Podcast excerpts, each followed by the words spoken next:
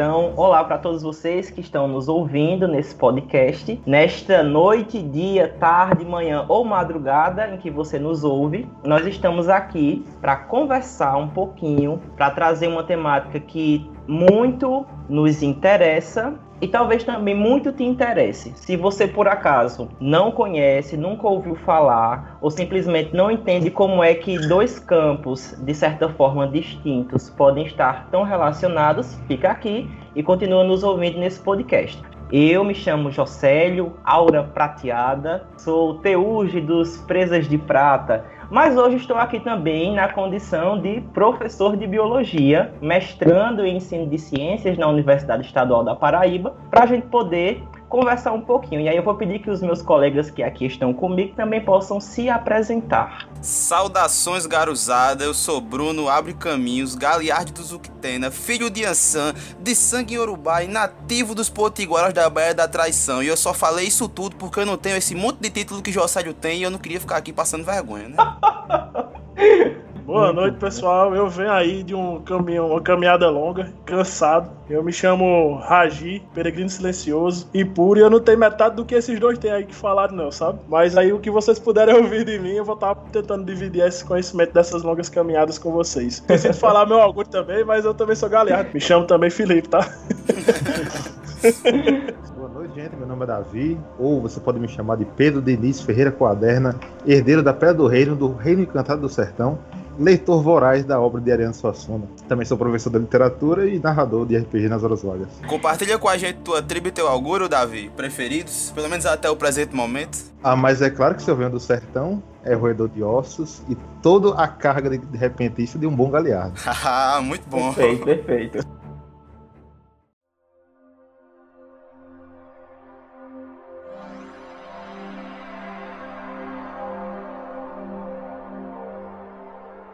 Mas então, Josélio, encurtando a conversa, de que danado, gota serena, a gente vai conversar hoje nesse FuriaCast, que a gente traz como convidado o Davi. Pra que diabo a gente tá reunido hoje? Sabe? Então, grande Bruno, nós estamos aqui, né, neste quarteto maravilhoso, especialmente selecionado com a presença do nosso querido Davi, para falarmos sobre RPG e educação. A gente vai tentar criar algumas pontes, fazer alguns laços, permitir que haja uma construção, uma interação e de que forma a gente vai poder transitar entre RPG e educação e ensino e tudo mais, né? Toda essa essa pegada que concerne ao tema. E para a gente começar bem este nosso podcast, certamente, talvez pelo título Educação e RPG, muitas pessoas chegam aqui, vão chegar aqui, vão nos ouvir e certamente não têm muito conhecimento ou sequer nenhum conhecimento sobre o que seria o RPG. Então, para a gente começar, eu gostaria de que a gente pudesse compartilhar o que é o RPG e qual seria o objetivo do RPG. O RPG seria um jogo de interpretação de personagens personagem ou de papéis. E aí a gente tem o RPG inserido em várias instâncias. A gente tem o RPG enquanto RPG solo, RPG digital, RPG de mesa. E para isso eu deixo vocês complementarem a fala, vocês que são mais experientes, carregam mais anos, mais sistemas, mais XP sobre as costas. O RPG nada mais é do que uma espécie de jogo ou interpretação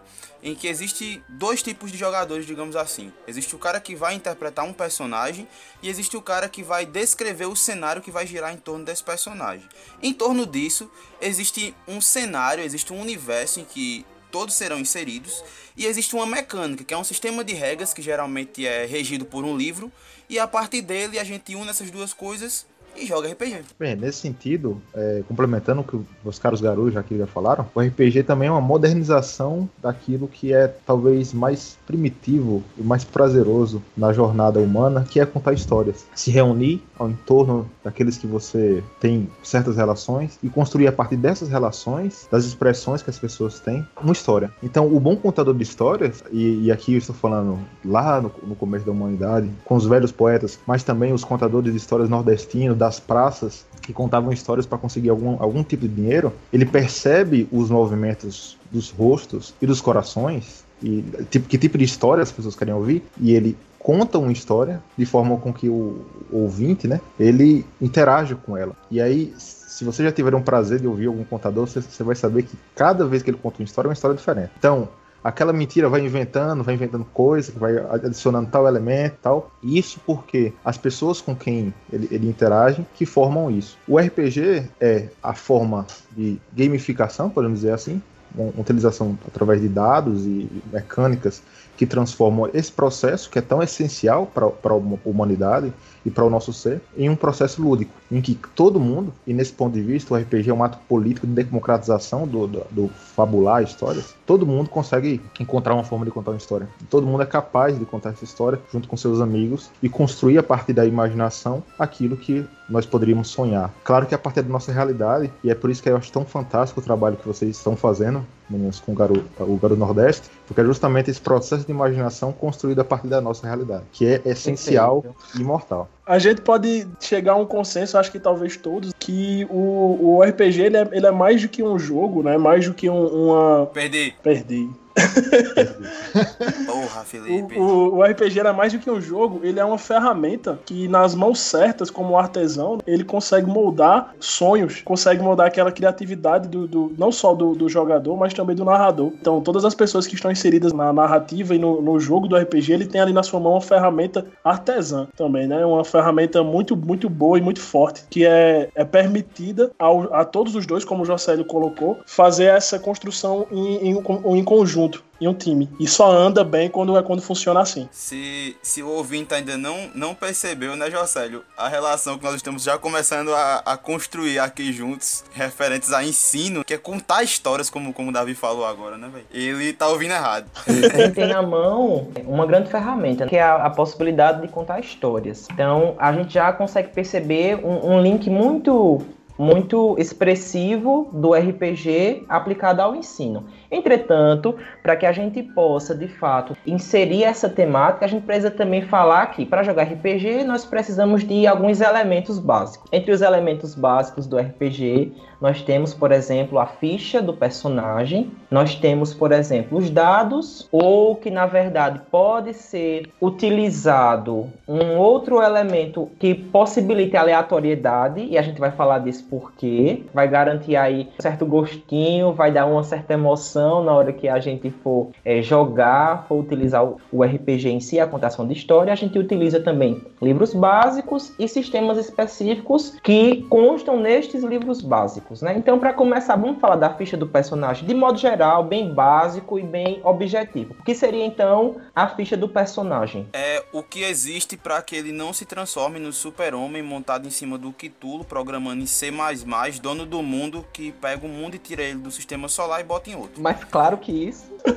Resumindo, é um limitador e uma espécie de equilíbrio ou descrição em números ou pontos ou até mesmo em palavras do que se espera do personagem que está sendo criado e está sendo jogado pela pessoa que está utilizando aquela ficha, no caso. Vai a ficha de personagem pode ser vista, além de uma forma é, mecânica de estabelecer traços para o personagem, para a gente construir uma história através do jogo, também como uma cartografia para o ser que você vai construir. Um ser que tem desejos, um ser que tem sonhos, um ser que tem problemas, horrores, sonhos e pesadelos. Então você estabelece, quando você. O primeiro passo para jogar RPG seria então formar esse sujeito, que muito, muitas vezes vai ter das suas características enquanto jogador, você vai transpor isso, e ao mesmo tempo, quanto mais experiente você fica enquanto jogador de RPG, enquanto narrador também, você vai se modificando e aprendendo a habitar outro corpo. O, o, a ficha de personagem também é um, um passo para é, sair de você mesmo e ter uma estrutura ali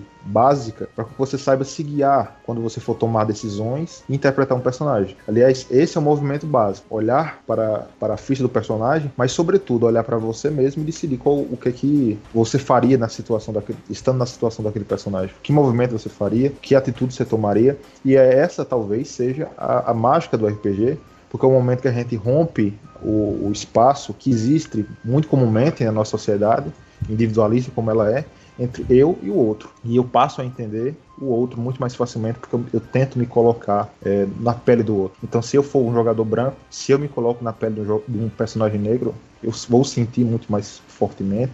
Não que eu entenda, como Bruno, por exemplo, entende, os dilemas disso, mas eu consigo me deslocar. E, e aí existe toda uma pedagogia, como nós podemos falar, né, dentro desse ato. Está por trás disso, perfeito. E aí, na hora de executar uma ação, como o Davi bem colocou, e essa ação ela vai ter um limitante dentro da nossa ficha. Dependendo de quão extraordinária seja essa ação, você vai precisar de uma mecânica para conseguir o tal feito em questão. Então, por exemplo, você enquanto escravo, vamos imaginar, né, uma situação em que você está interpretando um personagem que é um escravo lá na época do, do Brasil colônia, e aí você pretende fugir do do, do capitão do mato. Só que realizar isso dentro dessa perspectiva, seria um feito extraordinário. Para a gente quantificar ou qualificar a atuação, a gente vai precisar da utilização de um elemento aleatório. E aí é onde entra o dado. Nem sempre o dado vai ser o elemento em questão, porque às vezes, né, existe uma série de conjunto de dados. A gente tem o, o dado comum, que é o dado de seis lados, tem o D20, o D6, o D10, o D8, o D12 e por aí vai. Entretanto, às vezes a gente pode ter outros elementos, como por exemplo, cartas. A gente pode ter um saquinho com a combinação de 1 a 10. Então, que é preciso ter é um elemento que garanta a aleatoriedade da questão, né? Então, eu acredito que fica claro, então, para que serve o dado? Quando a gente vai precisar quantificar ou garantir a execução de determinada tarefa, a gente utiliza esse elemento para proporcionar e verificar se os nossos personagens eles terão êxito em determinada ação. O RPG é um jogo de interpretação, eu acredito, pelo menos o RPG de mesa, mais do que qualquer outra coisa. Geralmente eu tento, eu tento ver dessa maneira. Então, os dados, eles são o limiar do quanto você pode gamificar o jogo ou do quanto você quer gamificar o jogo que você está jogando com seus amigos, entende? Por que, por que eu estou dizendo isso? Nem todas as ações que você vai fazer, elas necessariamente e obrigatoriamente precisa rolar dados, saca? Tem coisas que talvez só a interpretação do personagem já satisfaçam a necessidade de algo que você pensava antes em jogar dados. Não só isso também, né? Essa interpretação ela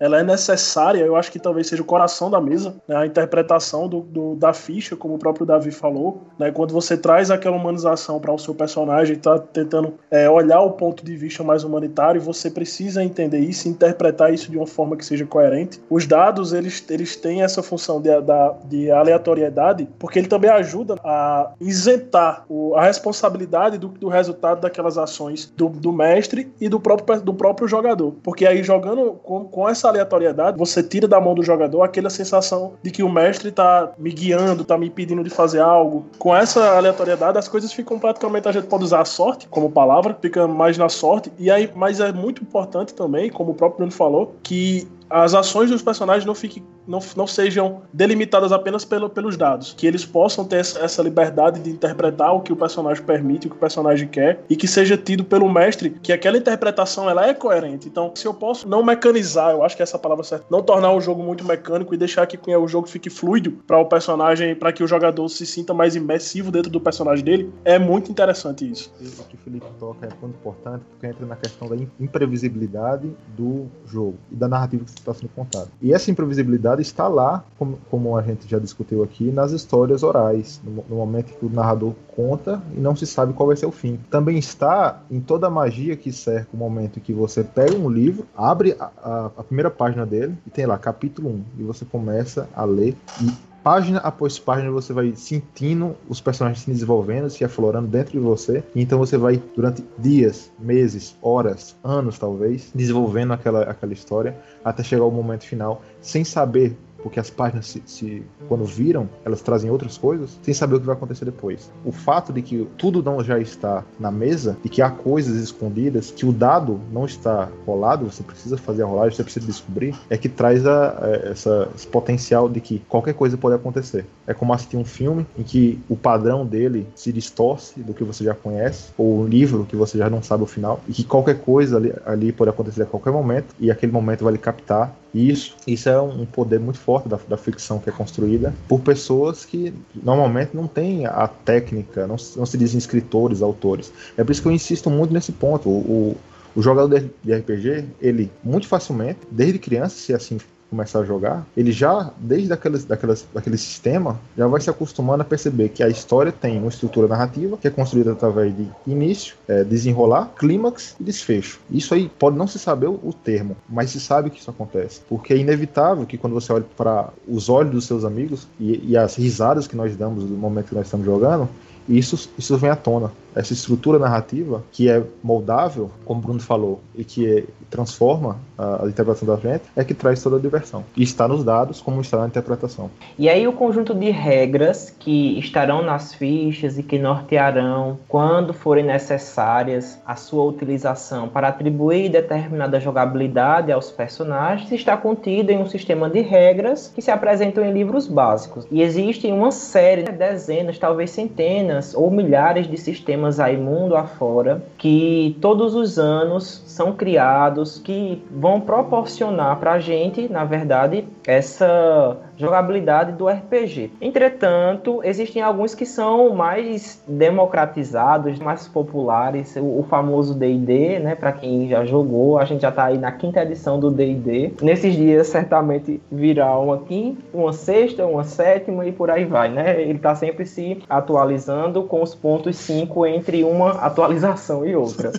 A gente tem um sistema simples, sistemas complexos, sistemas que vão garantir uma maior grau de realismo, um maior grau de estrutura abstrata, enfim. Esses sistemas que estão presentes nesses livros básicos, eles ensinam a jogar o RPG conforme as regras que existem. Mas a essência do RPG se aplica para todos eles. Eu, eu penso que se você está jogando D&D, se você está jogando Storyteller, Storytelling, 3DT ou 4DT ou GUR, você estará fazendo o mesmo. Contando uma história a partir da perspectiva do personagem que você cria. É como o próprio José falou, ela norteia, não é isso, Bruno? É, ele dá um norte para que você consiga estabelecer ali dentro qual a direção que você tem que tomar. Mas eu acho importante também que, que fique aqui dito que, apesar das regras que existem, elas não limitam o, a, a, criação da crônica, a criação do que acontece para que seja acontecido apenas, apenas ali dentro. Né? Você tem todo um universo que você pode trabalhar assim, em cima desse sistema de regras que só vão te para que você permaneça dentro da coerência das regras. A gente fala de sistemas e a gente fala de livros e cenários prontos, mas é importante frisar, gente, que não necessariamente a gente tem que pegar imaginários já prontos e que isso é muito importante. Muito facilmente, quando a gente pensa lá o D&D antigo, né? a gente percebe que não tem um cenário pronto. O Gary Gygax, quando ele produziu o jogo e aquilo explodiu, uma, uma coisa extremamente inova, inovadora, surgiu como uma coisa em que você, um, uma caixa de ferramentas em que você pegava e construía um mundo próprio com os elementos que você gostaria. E aí se a gente pensa hoje mais na modernidade dos jogos de RPG, né, em que a gente tem livros enormes que vêm com cenários, páginas e mais páginas de cenários e com mais páginas e mais páginas de, de dados e de sistemas, é importante eu acho que sempre frisar e essa é uma iniciativa que faz isso, a importância de você chegar, criar em cima de um cenário que muitas vezes vai ser americano, estadunidense, norte-americano, sei lá, porque também é da Canadá, né? Mas e aí, onde é que vai ficar o nosso imaginário? Se ficarmos o tempo todo importando o imaginário alheio, o, o imaginário viking, por exemplo, para cá, como é que estaremos percebendo a o nosso imaginário? Nossos símbolos, a nossa jornada e a nossa história. E aí que tá. Iniciativas como essa do, dos meninos, elas influenciam a cada vez mais a gente estar tá pensando o RPG enquanto uma dinâmica de grupo, mas enquanto uma dinâmica de sociedade, dinâmica de um povo que se desenvolve olhando para frente, olhando para as influências que temos e que, claro, agradecemos todas as influências que nós temos. O próprio RPG é, é uma prática norte-americana, né, de início, mas que também olhamos para trás e olhamos para quem nós somos, quem fomos, e a partir daí forjamos o que seremos com nossas narrativas. Davi, Davi descreveu bem qual é o objetivo da gente aqui do Garo Nordeste, né, gente? Sim. E ele, ele me fez lembrar é, uma coisa importantíssima, bicho. É, eu, não sou, eu não sou tão velho no RPG como alguns podem imaginar, e eu agradeço muito de ter encontrado mestres que conseguiram me ambientar aqui na minha cidade. Não usaram como exemplo cidades norte-americanas, essas cidades estadunidenses, europeias, porque me ajudou a me agarrar no meu imaginário, como o próprio Davi colocou, entender a minha cidade como um campo onde eu pudesse aflorar o meu personagem. E isso foi muito importante para mim. É muito importante que os jogadores entendam a importância da sua terra natal, da sua, da sua terra brasileira em si, porque ela é rica, gente. Ela é rica de, de, de muita informação, ela é rica de muita coisa, de muita cultura. Ela você consegue ambientar, acho que todos os sistemas, não só um, todos os sistemas aqui no nosso Brasil. Da gente encerra o primeiro tópico com uma profundidade de elementos e de características tão grande quanto a, as que nós pontuamos nesse momento, a gente já percebe, já consegue fazer as nossas próprias reflexões com relação ao tanto de de benefício e de vantagem que existe no RPG. Mas se nós tivéssemos de pontuar, como é que vocês diriam ou quais seriam os, os pontos que vocês usariam, né, agora, né, direcionando a pergunta, quais as vantagens ou os benefícios de utilizar RPG na educação ou no ensino? Então, vou, vou pedir ao convidado, a Davi, que, que comece a discussão e depois eu faço algumas, algumas contribuições.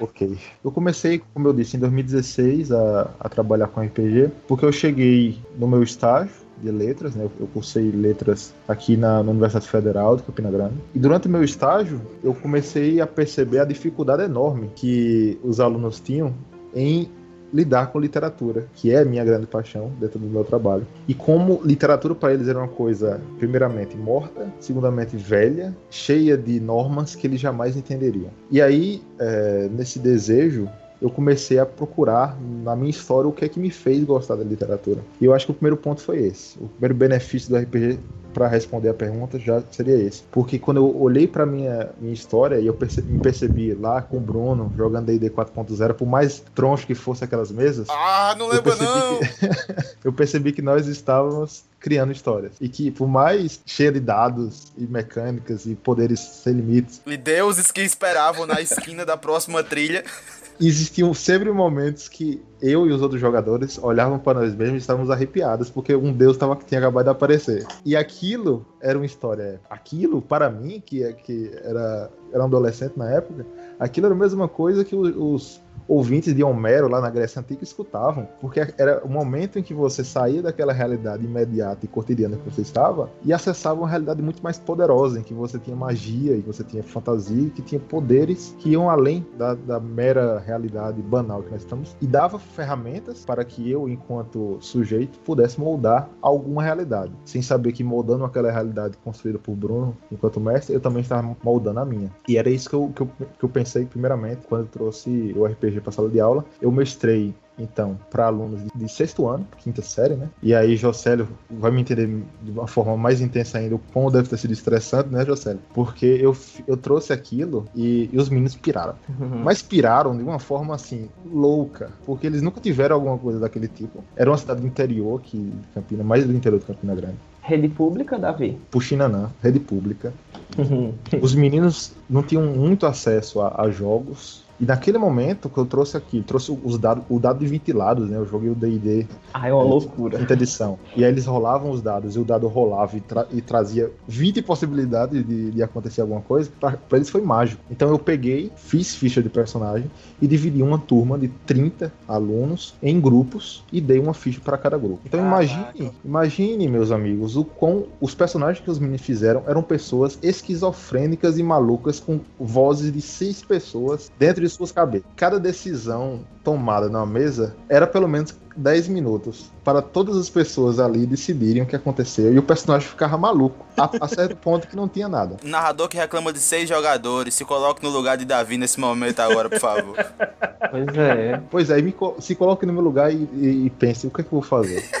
É, bem, essa experiência passou, eu, eu, tive uma experiência bem legal, os meninos adoraram, embora todos os percalços, os estresses, que eu tive que, que avançar com essa prática. E eu pensei, talvez eu tenha que trazer não só aquela filosofia de rompimento com a realidade para a sala de aula, mas a própria filosofia de que RPG se faz não só com uma pessoa, mas com várias pessoas contando histórias. E aí foi, depois de alguns anos, né, eu apresentei TCC e tudo mais, me distanciei um pouco da sala de aula, é, dos estágios, mas próximo a me formar, eu juntei alguns uh, amigos que já narravam para narrar D&D quinta edição e eles eram professores, né? E a gente foi se perguntando, porque eles, eles estavam na época dos estágios deles, por que não levar aquilo para a sala de aula? E eu expliquei todas as minhas dificuldades e aí nós pensamos, e por que não nós não, não vamos junto com uma, um grupo de RPG, com um mago, um bárbaro, um ladino, uma druida. Fomos lá para a sala de aula. E na sala de aula separamos, pegamos os meninos, fizemos o mesmo que eu fiz, né? 30 pessoas, mas cada grupo tinha o seu, o seu mestre. E aí cada aluno pôde finalmente fazer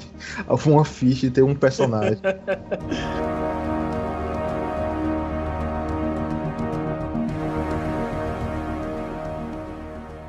E aí as histórias se construíam, né? É, geralmente era no começo, quando a gente ia pra sala de aula, a gente tinha que explicar e tudo mais, fazer as fichas, era muito complicado, porque a gente tava ainda pensando com o sistema que a gente tinha, que era o D&D quinta edição, e no meio da aula, assim, era só uma sala, né? Sala de aula pública, lembrem, e aquilo ficava uma zona, assim, com vários grupos falando, claro que tinha que gritar, tinha que rir, né? Que era RPG. E a gente pegava as histórias, geralmente o que eu fazia era pegar poemas clássicos, geralmente poemas do modernismo, Drummond, João Cabral de Melo Neto, e eu pegava o poema, colocava no formato de masmorra, cada é, sala da masmorra era uma estrofe do poema, e para avançar passar e descobrir os, os caminhos, os, os, enigmas daquela sala, eles precisavam entender o poema. Fiz isso também com o Paraibano Augusto dos Anjos. Então eles, eles tinham que entender o poema e tinham que declamar o poema. E aí eu comecei a fazer isso também em romance, através de histórias, né? Pegando romances clássicos, trazendo para a sala de aula. E esse processo de, de criação de mundo que nós estivemos falando agora, ele se transformou numa criação de mundo da fantasia. E aí é, o Taverna foi se formando como um grupo de, de letras, né? Até que a gente chegou e começou a perceber que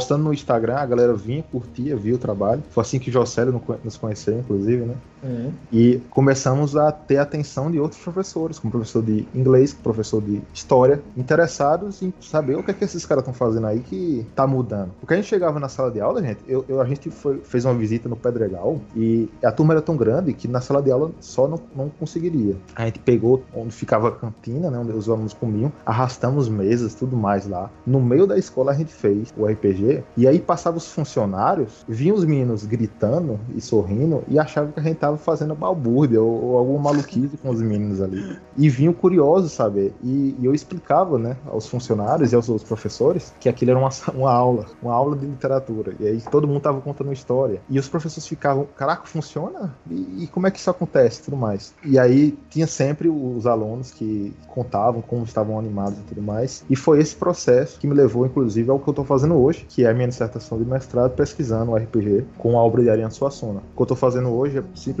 pegar a obra do, do Ariano Suassuna, né? Que é um universo próprio, assim, ele pega o eixo Paraíba e Pernambuco, todas as histórias populares trazidas do, dos Folhas de Cordel, e a gente vê isso na Alda Comparecida, né? E constrói um mundo próprio. E aí eu pensei, por que a gente não pega esse mundo próprio e transforma numa, num mundo de fantasia, com o mundo D&D, em que a gente tem, a obra de Suassuna é muito conhecida pelos, pelos, pelos cavalos, pelas aventuras dos sertanejos. E por que, por que esses, esses aventureiros não são, na verdade, sertanejos que andam aí em busca de tesouros no nosso Nordeste? E é isso que eu estou fazendo na sala de aula hoje em dia, na escola pública, e os meninos, infelizmente, devido à pandemia, nós não pudemos é, dar continuidade, mas meus alunos estão aí esperando, né, para ver o que, é que vai acontecer. É, e, é, e assim, quando a gente passa, e agora me direcionando mais pergunta de Jocélio, né? Quais são os benefícios disso tudo? Além do que eu já falei. A percepção de que você é o protagonista da própria história. Isso quando a gente entra na escola cidadã mesmo, que tem esse eixo, né? Fica muito claro. Os alunos percebem-se enquanto protagonistas da própria história, porque eles são os personagens, e eles se percebem enquanto criadores. Isso os retira de uma posição quase que eterna que lhes foi dada, que é a posição de aluno que vai, vai chegar na cadeira, vai sentar e vai ter aula e vai fazer a atividadezinha até que o professor passe dê o visto e ele consiga a nota que vale, vale colocar na prova ou numa recuperação para tentar evitar a surra da mãe. Isso rompe, quando você traz o RPG para a sala de aula, isso rompe completamente essa lógica. Porque a, o RPG não é sobre vitória, Assim como a educação também não é. A educação é sobre construir conhecimento e não é ganhar do outro, mas é construir junto com o outro a sua história e ajudar o outro a construir a história dele. Então, essa filosofia do RPG, né, no momento que nós estamos aqui sentando, construindo uma história, a minha responsabilidade enquanto jogador não é só construir uma boa história, mas é ajudar você, narrador ou o outro jogador que está do meu lado, a construir a história dele, deveria ser, em base, toda a história da nossa educação. E a filosofia base da nossa educação, que eu acho que é isso que acontece quando a gente põe o RPG lá dentro. A gente transforma o, o processo educativo em um processo lúdico que é literário e mágico. E, aí, e é por isso que a gente está falando aqui de democratização do, do conhecimento, democratização do imaginário. Porque os meninos que, que estão fadados a viver uma realidade imediata, principalmente os meninos de periferia, que desde cedo são amputados a sua, sua capacidade de sonhar pela realidade dura que, que, ele, que eles vivem, né? Eles encontram no RPG muito facilmente essa capacidade perdida. E, e, quando eles encontram isso, eles percebem que eles são os protagonistas e eles são os heróis. E, gente, quando você diz para um, um aluno, para um adolescente, para uma criança, que ele é um herói, que ele não precisa mais ficar só vendo na televisão, nos desenhos, os heróis musculosos e padronizados de uma mídia ainda muito branca, ainda muito europeia ou norte-americana. Isso torna eles heróis brasileiros, sertanejos do interior do Nordeste e os fazem perceber que eles são únicos e que eles só, só conseguem essa, essa capacidade se eles agirem cooperativamente. Eu estou extasiado com a quantidade de informação que foi nos dada e gratificante ouvir tudo isso, Davi, porque eu me coloco no lugar como um morador de periferia que estudou em colégio público e que teve, infelizmente, um ensino defasado e engessado pelo sistema. Então, assim, eu, a, a, gente não tinha aquela, esse poder de criatividade instigada e, e, abraçada pelos nossos professores, né? A gente tinha aquela, aquela, aquele ensino mecânico. Você tem que fazer uma prova, tem que tirar uma nota. E isso torna o, o, o, como você falou, isso mata o sonho de uma criança que, que tem todo um potencial pela frente e que esse potencial às vezes fica guardado ali dentro e que nunca, nunca, nunca, nunca aflora. Talvez por medo, talvez por não ter sido instigado. E você fez, faz um papel maravilhoso com isso, porque você imagina a cabeça daquela criança que você, quando ainda estava fazendo sua, seu TCC, antes de fazer seu TCC apenas de um estágio, foi colocada de frente para todo aquele universo e, e parou e fez: olha, não estudando também pode se imaginar e pode se sonhar. Então, tipo, você deu uma condição àquela, àquela, àquelas crianças naquele colégio de que, de que a, a, o universo da cabeça dela também está correto, também existe, também precisa ser aflorado. Então, possivelmente ela pode, pode ser num, num futuro não tão distante aquele professor que vai estar tá ali na sala de aula fazendo: olha, uma vez um professor meu de português me ensinou a fazer assim, então eu vou ensinar vocês do mesmo jeito e fazer vocês sonharem também. Isso é maravilhoso, cara. É algo que o nosso RPG nos proporciona. Se eu for, eu, não é meu local de fala, né? Vou repetir aqui. Mas se eu fosse, se eu fosse responder a pergunta do José, eu responderia o seguinte: você tira o aluno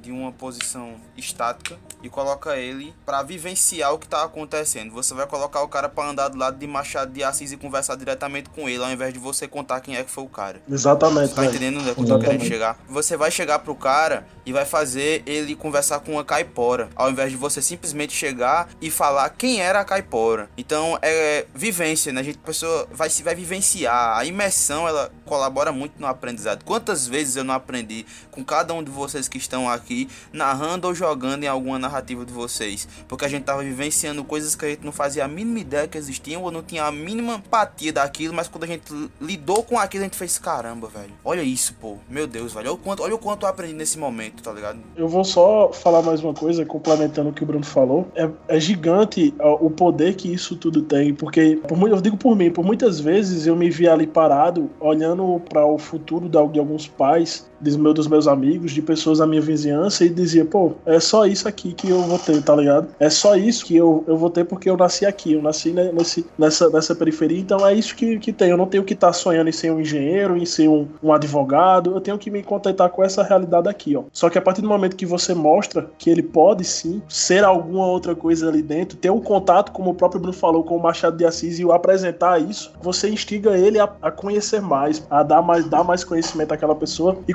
conhecimento é arma. E que não necessariamente você tipo, precisa ser um engenheiro ou um advogado para ser alguém, tá ligado? Tipo, justo, só de você justo, ter nascido justo. aqui, só de você ser quem você é, você já é alguém incrível. E você já pode Exato. desempenhar um papel Exato. incrível na sociedade. Então, gente, é, eu acho que para eu poder também é, colocar a minha contribuição, na verdade, é, é completando, né? Complementando aquilo que vocês já tão bem pontuaram, né? o RPG ele é um veículo de imersão. Né? Dentro da educação, a gente vai dizer que utilizar a metodologia de RPG em sala de aula, né? utilizar ao lúdico, a gente categoriza isso como uma metodologia ativa, que foge diretamente daquilo que nós entendemos por ensino formal, por todos os conceitos que vocês trouxeram, também com outras palavras, como é, modelo engessado, sistema que não colaborava, aquilo a gente entendia como ensino tradicional. Apesar de utilizar a forma ensino tradicional, existe uma série de, de reflexões que são feitas acerca disso, né? Não é nosso intuito entrar nessa perspectiva, até porque a, a nossa nosso modelo de ensino ele vem lá é um modelo jesuíta, né? Um modelo colonial. Então essa perspectiva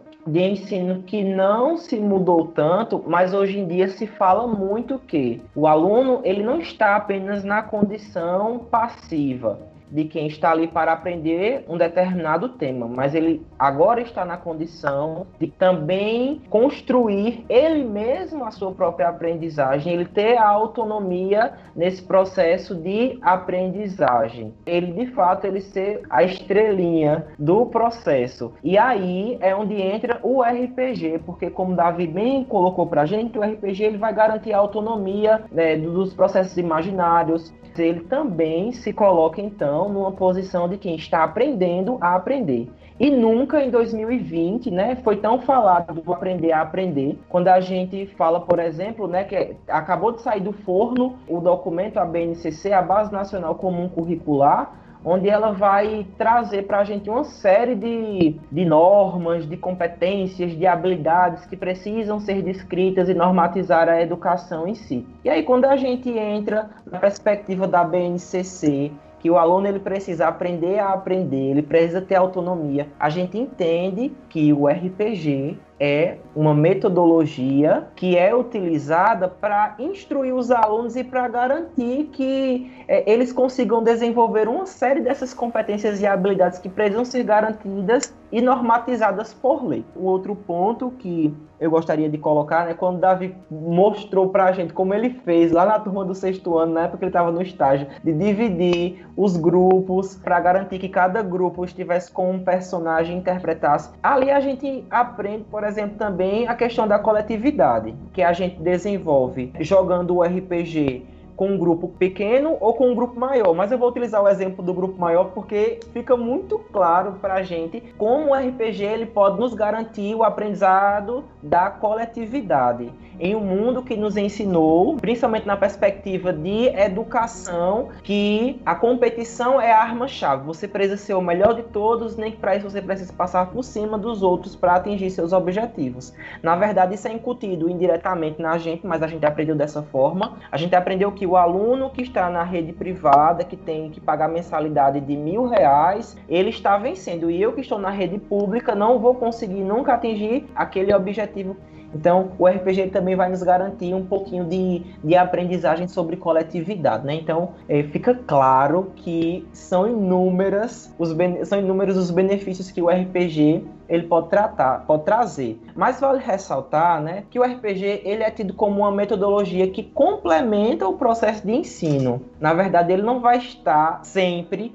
em todos os momentos na sala de aula sendo mostrado. Existirão momentos específicos. Então, quando a gente fala de todos esses benefícios que perpassam a utilização do RPG né, como um, uma ferramenta metodológica no processo de ensino-aprendizagem, a gente precisa então também colocar algumas questões, como por exemplo, o que o professor ele vai precisar para iniciar um RPG? O que é que é preciso? Você já é professor, acredito que pelo menos é um grau de, de paciência ali, principalmente se você encara um sexto ano todo dia. Mas assim, para trabalhar com RPG, eu não sei dizer se necessariamente você precisa ser um jogo jogador de RPG. Mas na verdade você precisa saber simplesmente gostar de contar histórias. E, e esse é o ponto básico. Tanto para ser professor quanto para ser jogador de RPG. Você tem que ter prazer em saber lidar com histórias, saber lidar com as pessoas interagindo e formando histórias. E tem que ter em mente que aquela, aquele momento, né?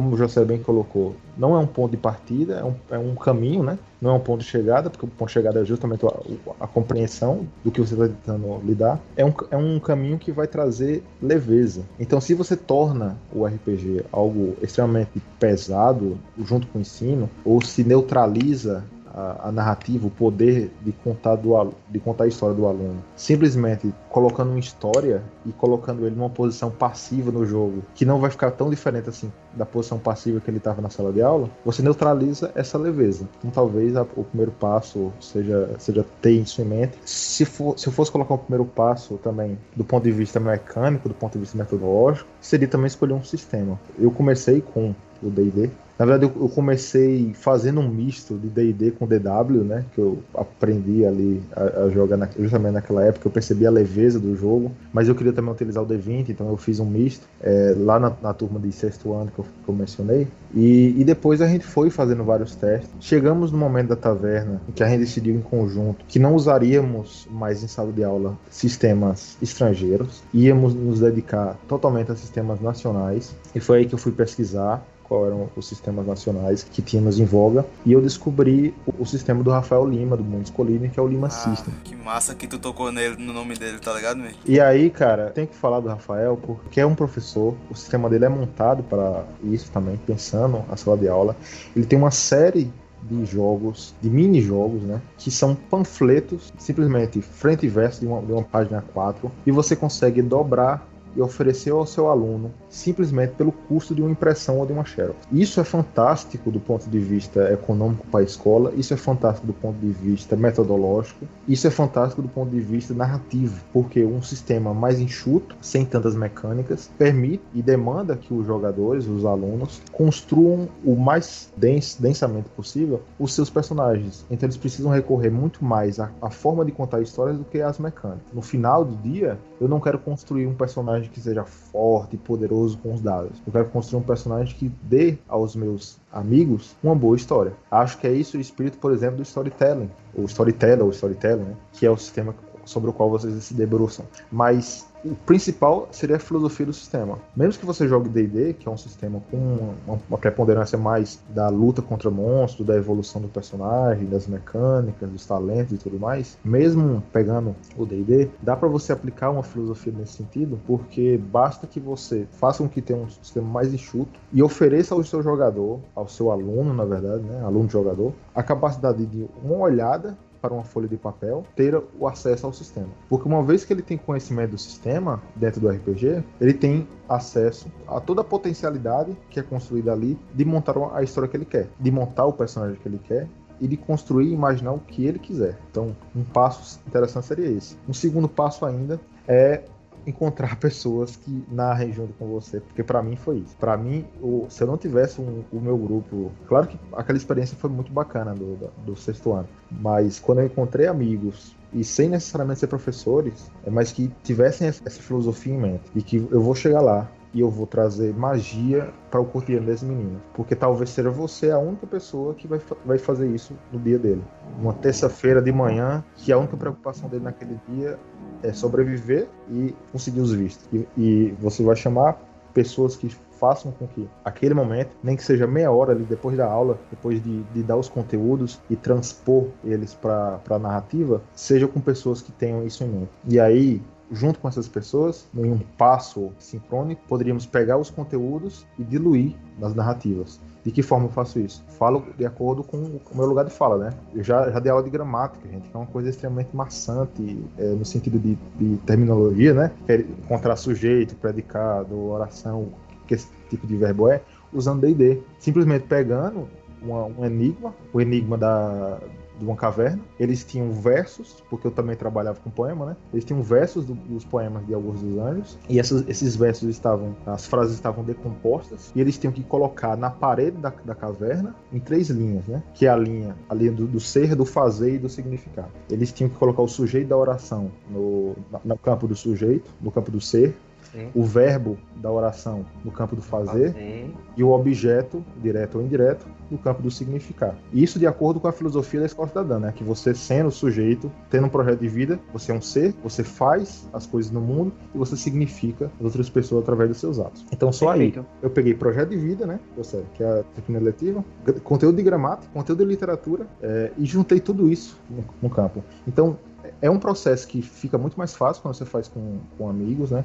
Com pessoas que entendem o conteúdo que você quer passar, mas que fica muito tranquilo para você colocar de acordo com o conteúdo que você quer passar, entendendo que conteúdo e aí a BNCC está tá para nos ajudar a pensar isso. Que conteúdo não se desvencilha jamais de competência e habilidade. Se eu quero fazer com que meu aluno é, seja um sujeito pensante, seja um sujeito crítico, e aqui tudo, tudo isso que o José falou foi muito bem colocado, porque tudo isso nos remete a um nome, que é um nome que está sendo muito perseguido, que é o nome de Paulo Freire, da pedagogia da autonomia, que o RPG seria prática direta de, da pedagogia da autonomia. Todos nós exercemos essa pedagogia da autonomia no momento que nós rolamos dados. E aí, no momento que eu, eu rolo os meus dados com meus alunos, eu estou fazendo com que eles percebam é, essa, essa autonomia que, que você falou, que vai além da realidade deles. E aí, transcendendo, né? Porque no, no fim, o RPG seria literatura uma literatura oral e um texto literário coletivo em que como todo bom texto literário, nos distanciamos do imediato e através da nossa distância nós conseguimos perceber com olhares muito mais nítidos a nossa realidade, sem estar perdido no,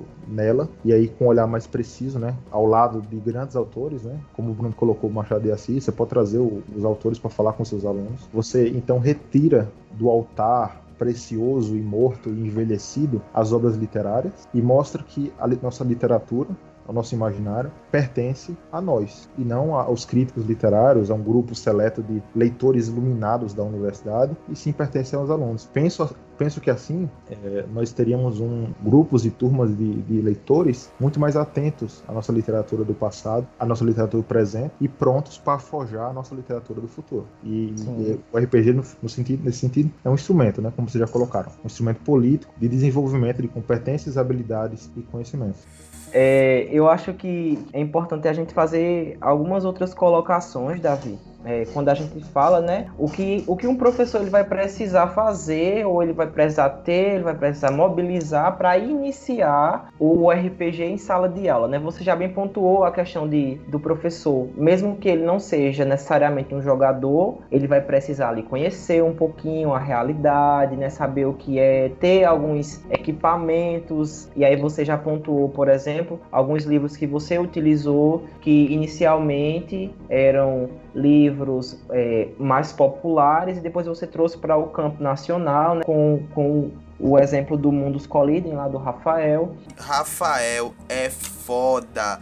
O, é do coletivo né? O. o... Nova Fé? Não, é o. Nova Amsterdã? Não, o do, o do, o do Kitu, Nova Amsterdã, pô. Meu irmão, os caras desenvolveram, pô, um esquema de jogo de, narra, de narração, assim. Numa pegada Lovecraftiana, só que não racista, ambientada no Brasil, velho. Que legal. Pasmem, velho. E, e o Nove Fé, que é afrofuturista, né? Aliás, todos os jogos, tá? O Crianças Feridas também é um sistema que tem muito da, da infância nordestina. Inclusive, eu tenho um suplemento que eu escrevi para ser publicado pelo coletivo, que foi o Horror em Sanhauá, que é baseado nos, nos fatos acontecidos em João Pessoa durante a ditadura militar. E eu narrei esse, essa, essa aventura para os para alunos do ensino médio, né? Porque é, é, foi uma aventura, mesmo que fossem crianças, eram, precisava discutir tortura e tal. E através de uma narrativa infanto-juvenil, digamos assim, né? Com horror, muito infanto-juvenil, estilo It, a coisa, estilo Stranger Things, é, que é, que é depois que, que apareceu Stranger Things, tudo agora é horror com crianças nos anos 80. É, na verdade, o Stranger Things que copiou o Crianças Encheridas, né, gente? É, na verdade é essa. O, o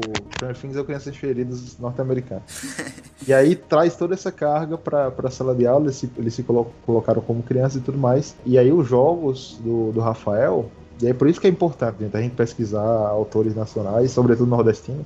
Eles são todos pensados para essa perspectiva de deslocamento, de coisas que normalmente nós acreditamos ser estrangeiras. Nossos alunos normalmente vão achar estrangeiras, né? E aí desloca para cá. Perfeito, né? Como você citou, né, a questão de, de um material de cunho nacional, como o Mundos Colidem, lá do Rafael, que é, é um material que situa a gente. Então, é necessário também o professor ele ter em mãos determinados instrumentos. Entretanto, né, como né, nós que somos professores bem sabemos, a aula ela não começa na sala de aula, uhum. ela começa em casa no planejamento. Então, o ponto chave é, do RPG para que ele tenha sentido, né? Porque na verdade não é simplesmente trazer uma, uma temática e deixar ela lúdica e inferir que os alunos vão aprender alguma coisa dali, né? Tudo precisa ter um sentido. Então, o planejamento ele precisa estar muito bem embasado, articulado, definido de modo que os objetivos estejam bastante claros. Então, quando o professor Davi ele traz um enigma em que os, os alunos, os estudantes que estão interpretando personagens deverão é, categorizar palavras em ser, fazer, significar, existe um objetivo por trás e esse objetivo está colocado nos objetivos que o professor pensou para aquela dinâmica.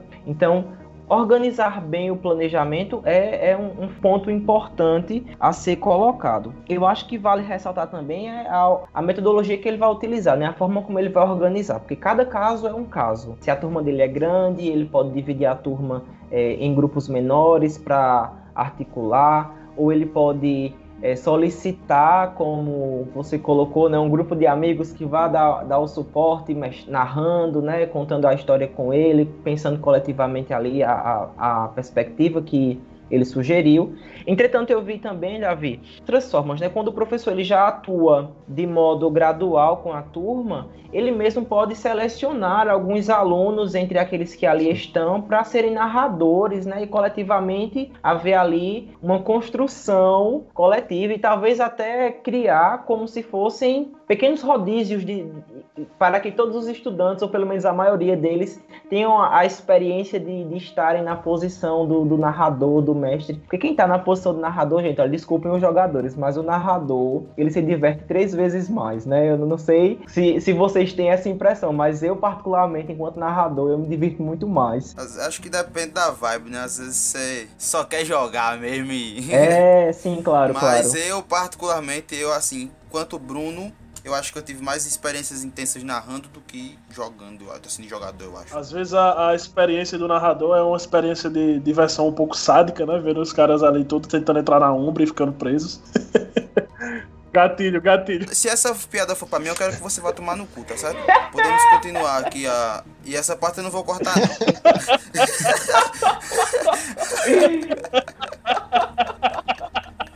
É, sim, José, já que você falou nisso, né? Um outro desafio, além desses que você colocou, eu gostaria de frisar bastante esse desafio que é o tempo. Porque se a gente já tem um, um, um desafio né, narrando o RPG normalmente com o tempo, seja em eventos, seja no nosso dia a dia mesmo, na sala de aula, cara, que é 50 minutos, muitas vezes menos que isso, porque aluno começa a falar que, que tem que pegar ônibus ou chega atrasado, entra depois depois do, do intervalo, geralmente é um inferno para todo mundo sentar, se acalmar e tudo mais. E isso complica muito na hora do professor, porque e aí tá o planejamento, como você disse, porque tem que ser uma narrativa enxuta, mas que tenha todo aquele significado que você vai construir direcionando para aquele, aquela competência, aquele conteúdo que você quer trabalhar junto com seus alunos. Existe algum outro aspecto que você considera ou consideraria um desafio, ou, ou, talvez até que você já tenha enfrentado, né?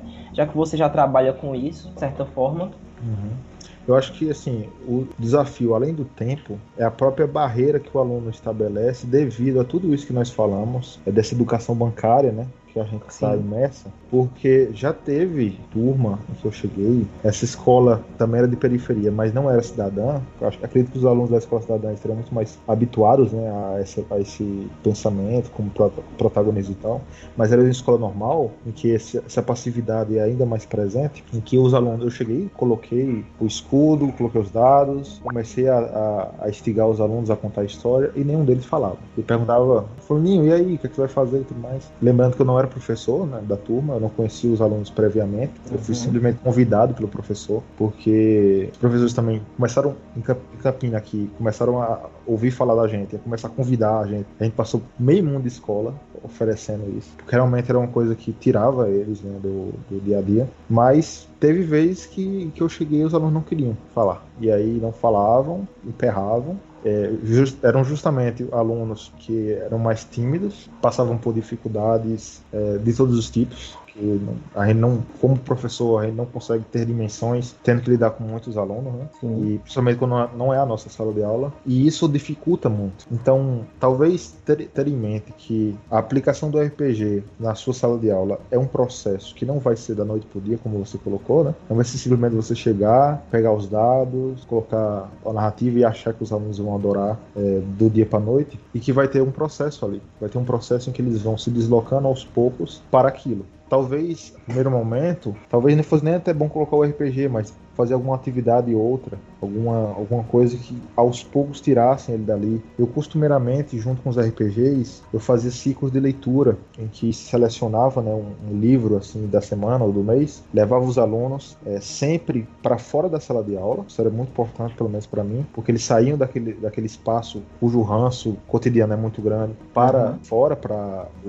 o, espaço, a cantina, as árvores da, da escola e tudo mais. Sentava com eles ao ar livre e lia e falava sobre as histórias, eles aos poucos iam se soltando de suas carteiras para se assumirem como sujeitos e aos poucos eles iam se desvencilhando até terem a possibilidade de realmente jogar e se pôr como jogadores, se pôr como autores. É, é, é, isso vem da, da, nossa percepção de que a educação não vai mudar assim do noite pro dia, né? A gente precisa realmente construir iniciativas, construir projetos, planejar em casa. É um trabalho árduo, né? Como o Jocélio não só fala, mas mostra através de seus atos e suas expressões, né, Jocélio? Que não é uma coisa que não vai acontecer do mesmo dia. Sim. E eu queria que você, Davi, pudesse compartilhar pra gente alguma outra experiência que talvez você não tenha colocado ou que você gostaria de reiterar nesse momento Certo. Além dessas que eu já coloquei, eu acho importantíssimo frisar aqui pelo menos duas experiências, talvez diversas, mas com o mesmo sistema, que é o mundo das trevas. Né? E eu, eu, cito aqui porque é interessante a gente pensar também como que a gente vai aplicar esse maravilhoso jogo que é Lobisomem Apocalipse numa sala de aula. Sendo um jogo de terror, sendo uma narrativa que tem um, que tem um já um, um enredo né, bastante extenso e tudo mais. O sistema às vezes não ajuda. Como é que a gente pega tudo isso, que já é difícil aplicar no nosso dia a dia, no, no evento de RPG, que os jogadores já estão acostumados né, a tratar do sistema. Como é que a gente mostra para isso, para jogadores que nunca ouviram falar sobre lobisomens como os lobisomens do Apocalipse. A primeira experiência que eu gosto de compartilhar, na verdade, não é com o lobisomem, é com o vampiro. Vampiro à máscara. É, não, é, corta essa aí. Corta essa cortou. Pra mim só acabamos presta... aqui, o pod... acabamos o podcast aqui, galera. Até mais. Tô brincando, viu, Davi? Tô brincando, tô brincando. Eu vou rolar meu dado de fúria escondido de Davi aqui, mas pode.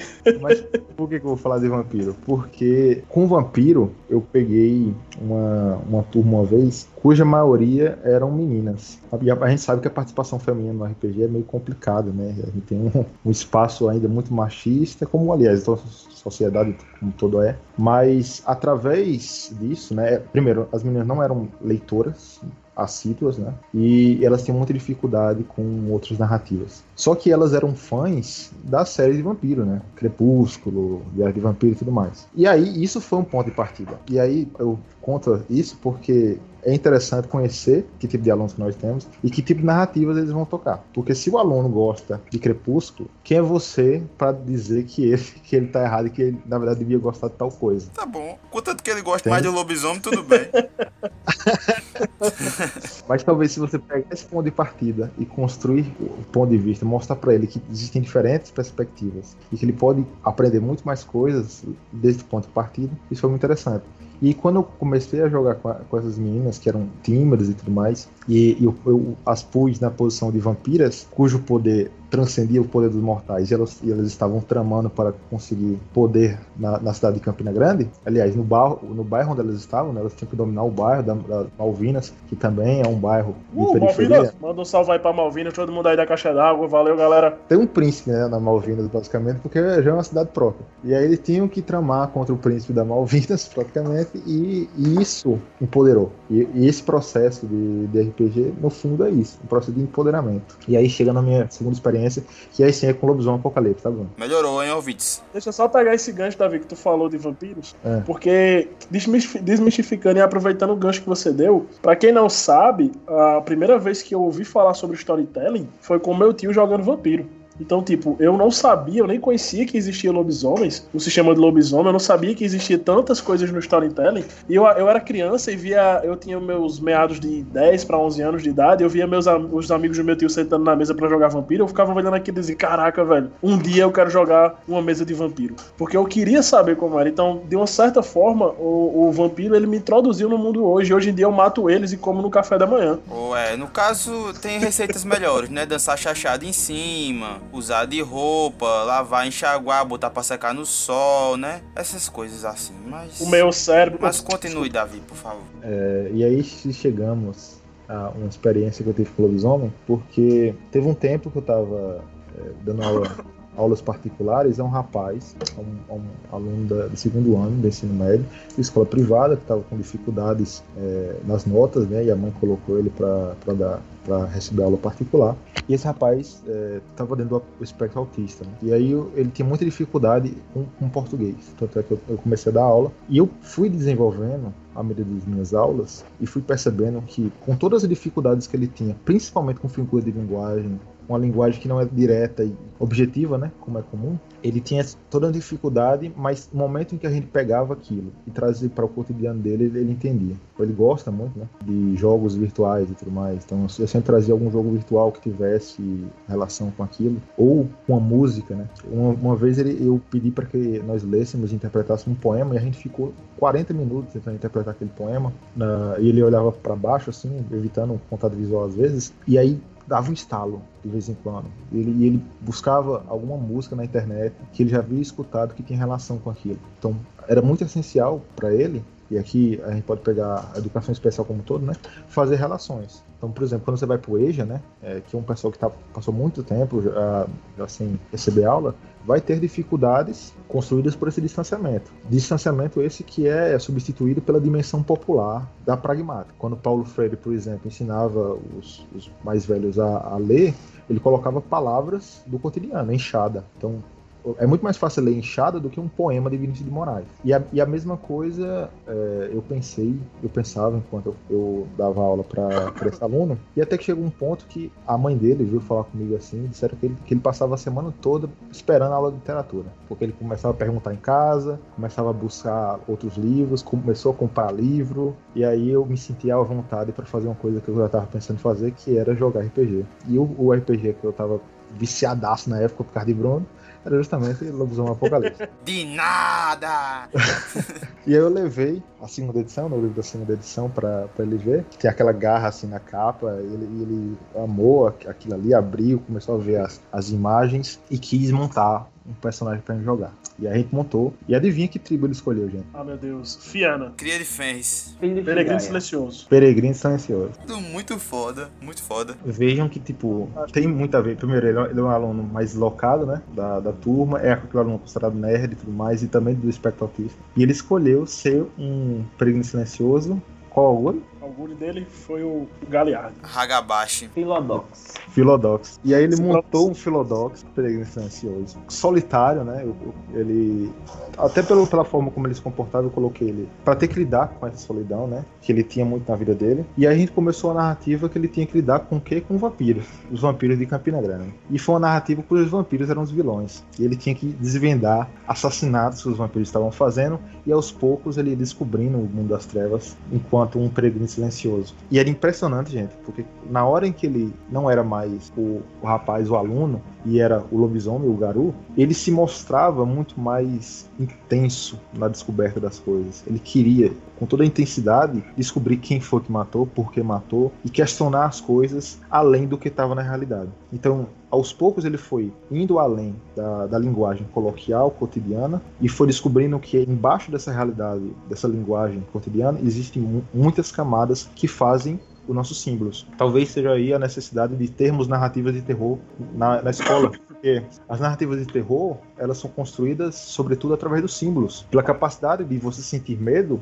e você saber que você está sentindo medo não pelo que é dito, mas pelo que não é dito. Está nessa escuridão, você não consegue ver, mas uma hora vai lhe pegar. E é foi justamente essa, essa capacidade de, de descobrir os símbolos, que é essencial para ler um poema, e que é essencial para descobrir um bom mistério, que ele foi desenvolvendo. E a, a questão da maldição, né, que você, do, do não, não, não poder se aproximar muito das pessoas, porque elas sentem a fúria, foi muito íntima para ele, porque a mesma coisa ele eu vi que ele sentia, as pessoas não, não se aproximando dele por ele ter alguma coisa. E aos poucos ele foi vendo como, ao mesmo tempo que as pessoas percebiam ele como vilão, de certa forma, né, o diferente, o outro, dentro desse vilão, desse, desse diferente, tinha um herói, um investigador, um personagem sábio que tinha a capacidade de julgar e de conhecer, mesmo através do silêncio, o personagem dele quase mal falava o que estava acontecendo. E aos poucos ele foi desvendando aí e, e conseguiu no final matar alguns vampiros aí para alegria das rolagens dele, que foi bem simples assim, porque um jogador também é mais tranquilo, né, de rolar, rolar o sistema. E isso eu acredito que mostra como nós podemos pegar. Assim, não, não, não expliquei de cara né, o que é, é a Weave, o que é a Weave, o que é a A, deixei que ele fosse aos poucos descobrindo, e no final ele já estava habituado né, com as três coisas, e como a gente pode pegar aos poucos do imaginário que, que a Exano já tem, do que é um, ser um lobisomem, do que é ser um vampiro, do que é ser qualquer coisa que ele queira ser, e perceber que uh, a jornada que ele vai construir enquanto sujeito, enquanto aluno, não vai ser de ser exatamente o que ele quer ser na hora que ele quer ser, mas sim de uma construção, de um projeto de vida que ele monta e que na, naquele ponto, né, ele vai conseguir ser.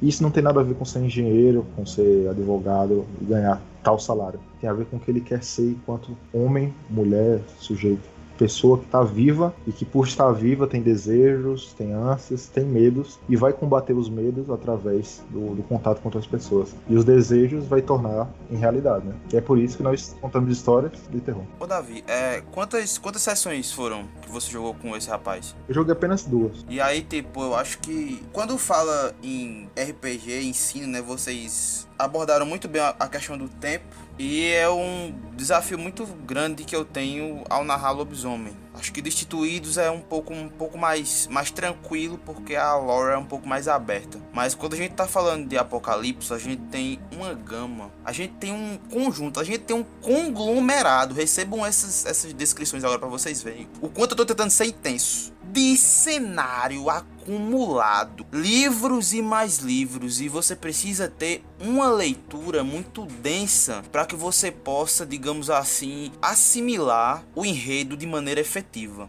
Vocês concordam comigo? Sim, não há como negar isso. Sim, então, a questão é que em uma one shot, geralmente de um evento, você tem duas horas para mostrar tudo isso, e isso já é absurdamente difícil. Porque primeiro você, no mínimo, tem que ter uma conversa com a galera para explicar o que, que é o que, se os caras já forem começar como Garus, como Cliffs. Se não, você vai precisar narrar a ascensão de uma pessoa, tá ligado? Que está se tornando um Garu. E nessas duas horas tentar mostrar o máximo possível o que existe dentro do universo. E ainda assim é muito pouco tempo. Então a gente pega um cenário de 50 minutos de aula e assim, eu acho que no meu ponto de vista, quando, quando se trata de lobisomem para abordar no ensino, eu acho que você o melhor ataque é usar a riqueza cultural que há em lobisomem, não da lore que foi criada, mas da abertura que ela dá, entende? Então, tipo, se você, por exemplo, eu vou dar alguns exemplos de disciplinas aqui, né? Se você tá falando de história e você tá tratando da história indígena, história dos nativos brasileiros, o lobisomem vai ser um sistema do caramba para você, porque você vai poder utilizar o que? O Zuktena, por exemplo. Ou você vai utilizar a abordagem de outros garus chegando aqui e lidando com o Zuktena que já tinha aqui. Porque quem disser pra mim que não tinha o Kitena aqui no Brasil vai apanhar. Eu vou mais segurar pra combater. E assim, é, não, eu falo história, né? Porque eu acho que storytelling, né? Storytelling, né? É, história, né? É eu acho que é uma disciplina muito forte que a gente pode utilizar. Mas aí eu vou puxar a sardinha de, de Jocélio, biologia, é, literatura, sociologia, filosofia, continuem. Física, matemática. Geografia.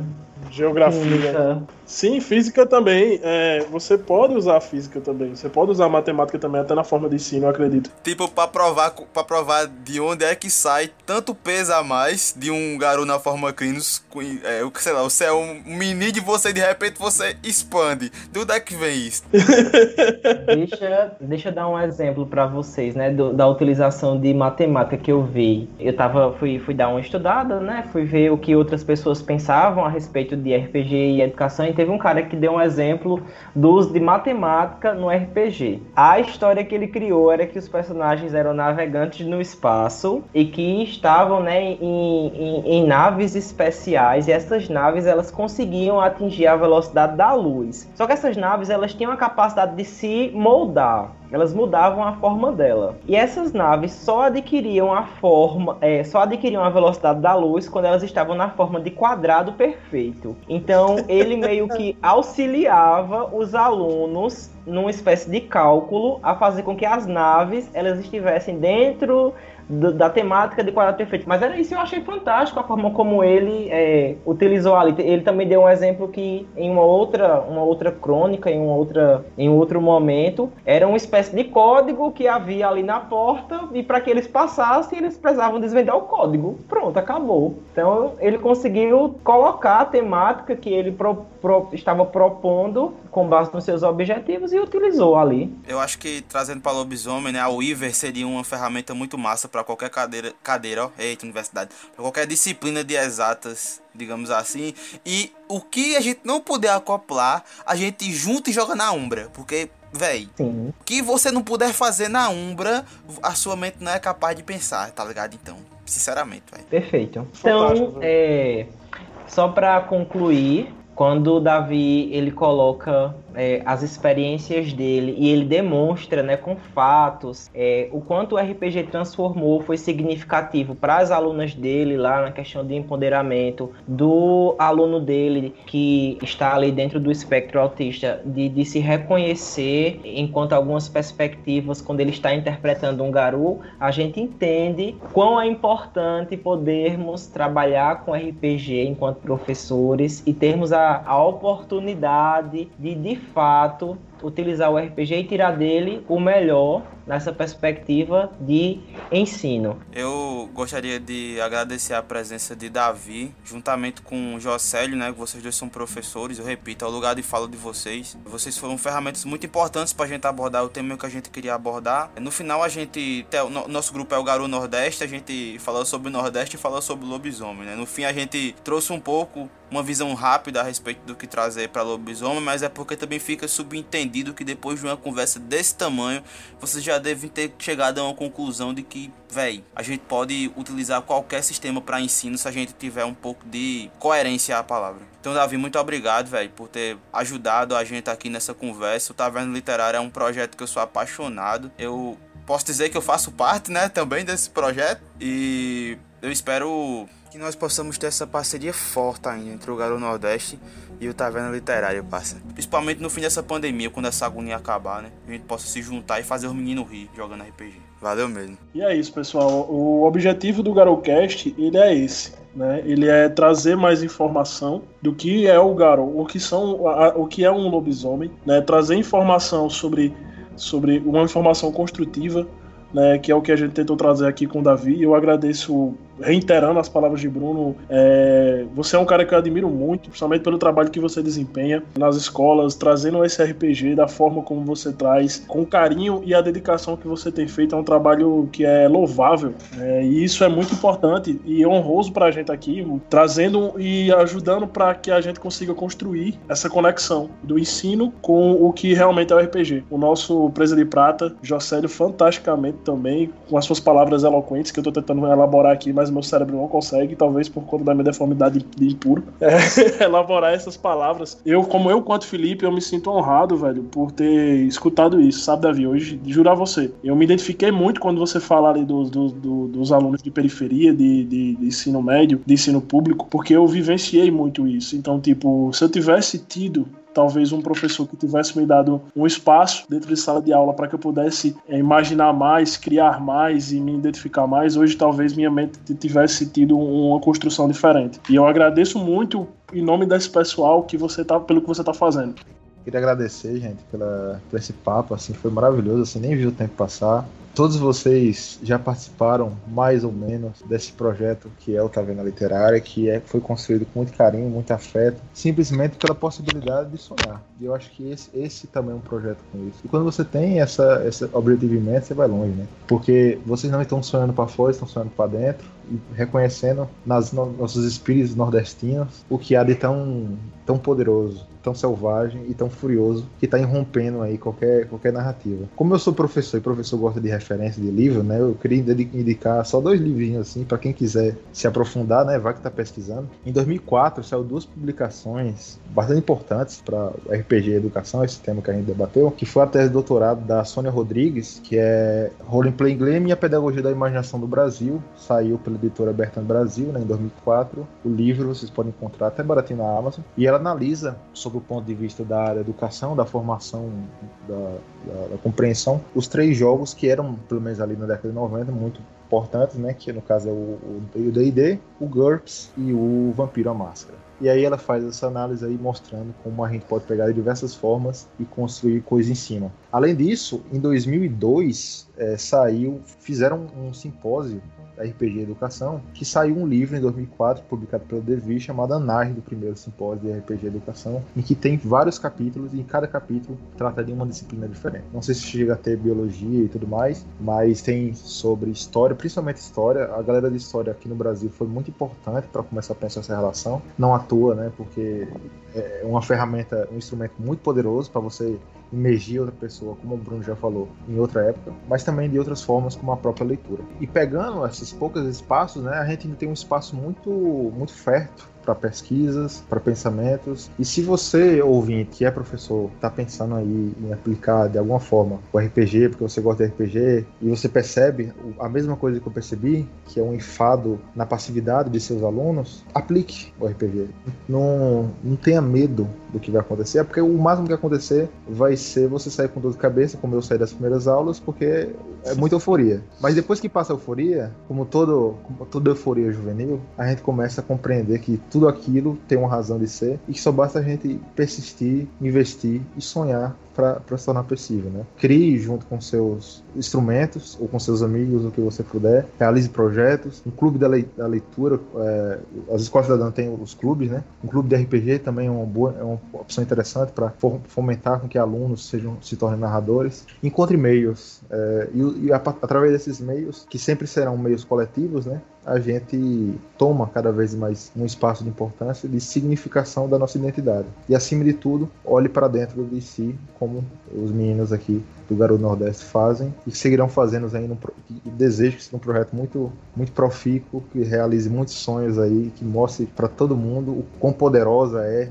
as histórias que nós temos aqui nessa região e como podemos, através dessas histórias, construir um futuro melhor, com mais sonhos e mais imaginação. Deixa com nós, a gente vai fazer com força, meu parceiro. A gente vai deixar na nossa descrição aí do, cana do, do vídeo do YouTube algumas referências, alguns links e tudo mais. Então não vamos deixar vocês desamparados, tá certo? Inclusive a questão lá do Rafael também, lá do Rio Grande do Norte. Eu queria agradecer a vocês, a todos vocês que ouviram esse nosso FuriaCast, tá? Estamos aqui para agregar a vocês, enquanto garotos enquanto pessoas e enquanto paraibanos e nordestinos amados e felizes por nossa terra. Para todos vocês que nos ouviram, nos acompanharam, nós queremos agradecer. E é isso. Aguardem próximos podcasts e é isso. Um beijo no coração de todos. E eu me despeço de vocês com um verso de uma canção de Raul Seixas que tem tudo a ver com o que Davi falou. Sonho que se sonha só, é só um sonho que se sonha só mas sonho que se sonha junto é realidade. Então valeu, garuzada. Valeu.